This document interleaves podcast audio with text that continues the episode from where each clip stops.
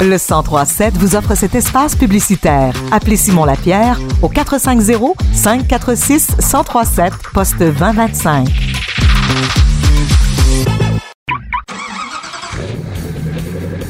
C'est l'heure de votre chronique automobile avec Marc et William Bouchard. Bon jeudi sous la tempête de neige. Bonjour Marc, bonjour William. Bonjour, Audrey. Bonjour. Que- comment ça va les déplacements de votre côté? Avez-vous sorti la voiture aujourd'hui? Écoute, l'avantage du télétravail, c'est que le seul déplacement que j'ai fait, c'est de ma chambre à la cuisine et de la cuisine à mon bureau. Les meilleurs déplacements.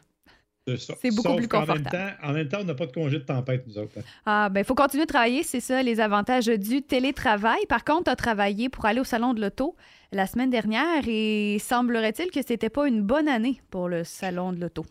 Non, le salon de l'auto qui se- à Montréal qui finit dimanche, il faut le rappeler. C'est encore au Palais des Congrès. Si vous êtes déjà allé, vous connaissez l'endroit. La différence, c'est que alors que les années précédentes, le salon de l'auto était sur trois paliers, Oui. cette année, il n'y en a qu'un seul. Oh, OK, c'est euh, la, la visite est, très- est moins longue, première des choses. Ouais, c'est ça. Un petit salon à la diète, je te dirais. Euh, il y a à peu près 18 marques qui ne sont pas là. Alors, si on fait le tour rapidement, là, il n'y a aucun fabricant allemand, à l'exception de Mini, qui est là avec deux voitures.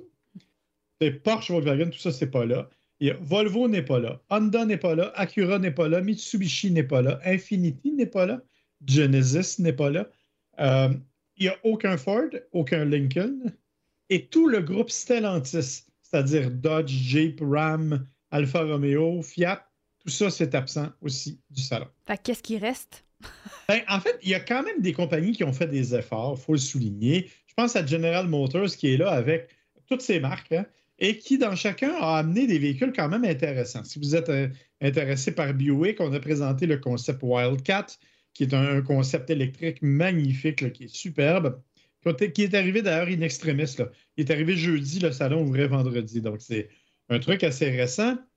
Du côté de Chevrolet, on a l'Equinox électrique et le Silverado électrique, des concepts encore, mais on sait que ces véhicules-là vont arriver dans quelques mois, ils sont ultra populaires.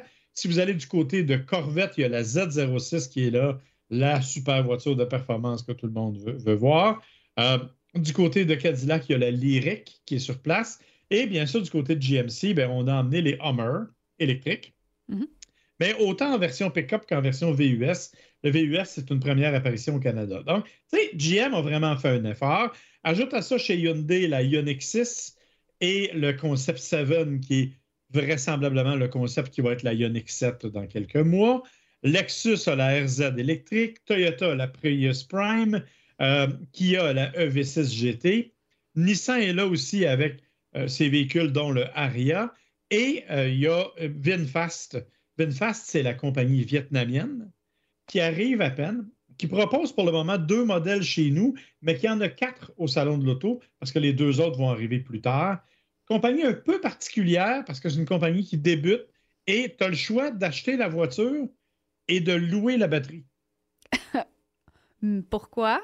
T'es-tu expliqué Ben, en fait, sur les lieux? Eux, ben, eux autres disent que c'est la meilleure méthode d'être sûr que ta batterie est toujours à jour, puis tu as toujours la dernière génération. OK. il n'y a pas beaucoup de véhicules de production. Par contre, une bonne partie du plancher est occupée par des véhicules incroyablement rares. Euh, il y a des collections de Ferrari, il y a une Bugatti Chiron, euh, il y en a 60 au monde, on en a une à Montréal, euh, une, une MC20 de, de, McLaren qui est là. Bref, il y, a, plein de voitures exotiques assez particulières. Et le volet probablement le plus intéressant, c'est l'essai. Parce que vous pouvez vous inscrire et fait avec le CAA, on fait des essais de voitures électriques, dont la Nissan Aria et la Cadillac Lyric, deux véhicules qui sont même pas arrivés chez les concessionnaires encore et que, de façon un peu jalouse, je dois dire, moi, que je ne les ai même pas essayés moi-même encore. OK. T'as même pas eu la chance avant Non. que le Salon de l'Auto puisse les avoir. Exactement. Donc, il y a quand même des éléments intéressants, mais si vous étiez habitué d'aller là en famille et de passer une journée là-bas, je vous le dis, ce ne sera pas ça cette année. Et euh, aller là avec un enfant de 8-9 ans, il, trouve ça bien le fun, une Ferrari, mais quand il en a vu trois, il est probablement tanné. C'est pas parce qu'il y en a 25 qui sont hyper rares et qui sont. Un vrai maniaque va adorer ça. Les enthousiastes ne se possèdent plus, mais les gens qui, comme moi, sont un peu plus, euh, disons, limités dans leur amour de ces vieilles voitures-là, ben, peut-être qu'ils vont trouver la journée un peu longue. Quand même content qu'il y ait encore un salon de l'auto, mais malheureusement, pas beaucoup de voitures de production qui sont vraiment intéressantes. Donc, est-ce que ça vaut la peine d'aller passer, de se déplacer à l'événement, de, de se rendre à Montréal, première des choses? Euh, tu vois, c'est 18 le billet, c'est 26 le stationnement.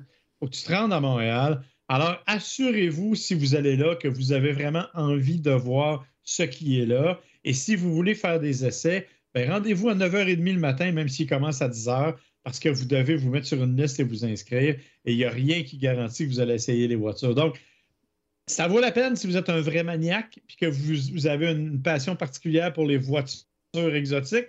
Autrement, je vous dirais, c'est plate ce que je vais dire, là, mais il y aura plus de voitures de production au Salon de l'Auto de Québec alors qu'il n'y a même pas de manufacturiers qui sont là, ce sont tous des concessionnaires, mais il y aura plus de voitures à voir au Salon de Québec au début mars qu'il y en a actuellement au Salon de Montréal, même si les gens de Montréal vont m'assassiner de dire quelque chose comme ça.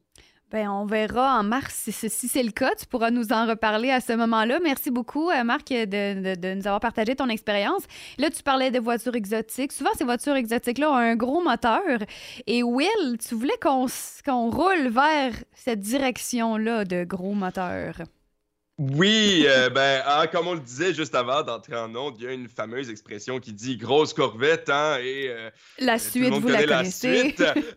il semble qu'il y ait un lien scientifique à, ça. Laisse-moi t'expliquer. Je te, parle d'une étude du euh, University College London, le département de psychologie expérimentale, une étude de Daniel C. Richardson euh, euh, et Joseph Devlin, entre autres, qui parle du lien entre la taille voilà, de l'homme et l'amour pour les voitures sport. Pas exactement la taille spécifiquement, mais plutôt l'impression que chacun a euh, de sa propre taille par rapport à la moyenne. J'ai trouvé ça quand même un petit peu drôle la façon euh, qu'ils ont fait ça. Euh, ils, ont demandé à quand même une bonne quantité de gens, là, 200 personnes, de, faire de côté des voitures sport après leur avoir donné la longueur moyenne du pénis. mais en fait, c'est que c'est pas la vraie valeur.